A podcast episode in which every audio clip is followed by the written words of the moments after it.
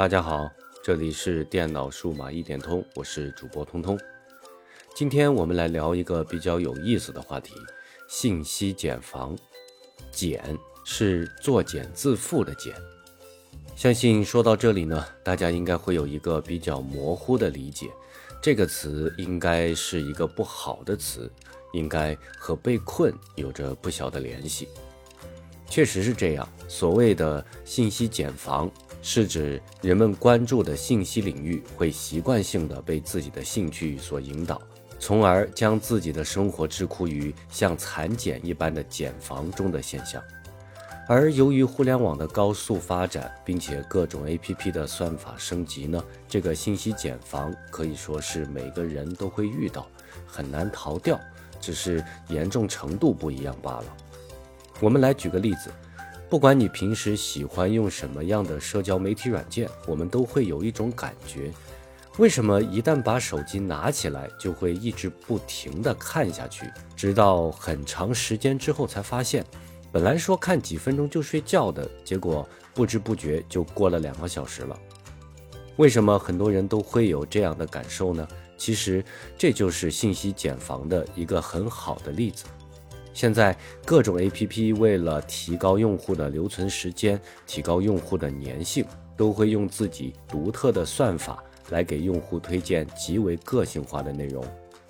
我记得我前段时间在一个社交媒体平台上搜索了一下拔智齿的内容，在点击了这些内容之后，差不多有半个月的时间，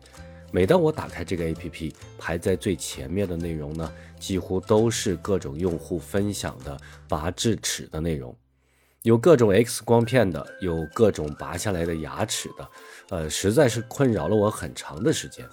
不过，因为我的症状没有他们的那么严重，再加上他们遇到的一些问题呢，我正好有相关的经验，所以我不知不觉之间就会不断的点击这些内容。有的时候呢，我还会主动的去留言互动一下，所以情况就变得越来越糟糕。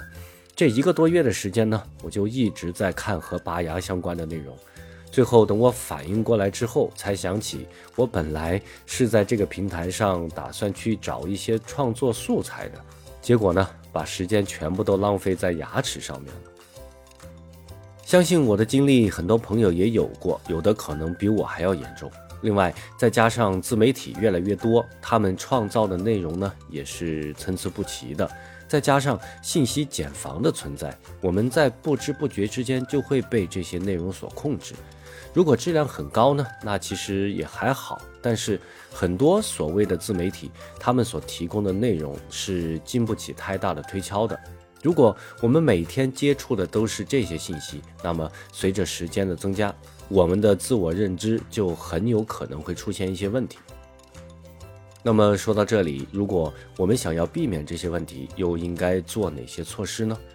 说实话，在我看来，目前想要完全的去逃离信息茧房，其实是不太现实的一件事情。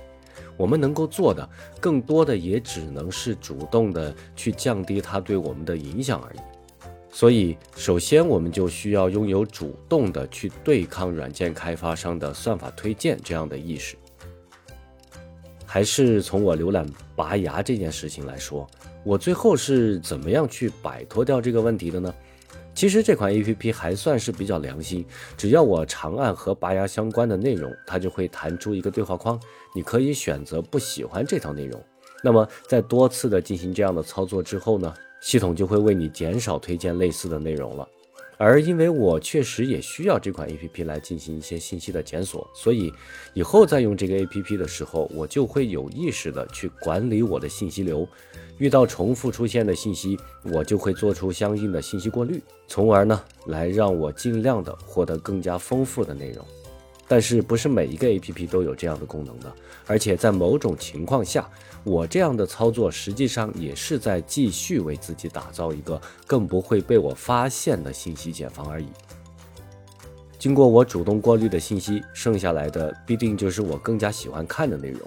系统呢，在一次一次的算法调整之后，必定也会让我过滤信息的操作越来越少，而我呢，也就不自觉的更加喜欢用这款 APP。相应的信息茧房，我也就不太容易察觉了。但是呢，它其实还是存在。所以，要更加彻底的去解决这个问题，我们不妨在用这些 APP 的时候，让自己多保持一些好奇心。遇到一些新的内容呢，我们可以尝试着点进去看一看，从而达到让 APP 尽可能多的为你推荐更加丰富的内容的目的，而不会让我们一直都把注意力集中在某一个领域。当然了，尽可能多的增加我们获取信息的渠道是个更好的方法。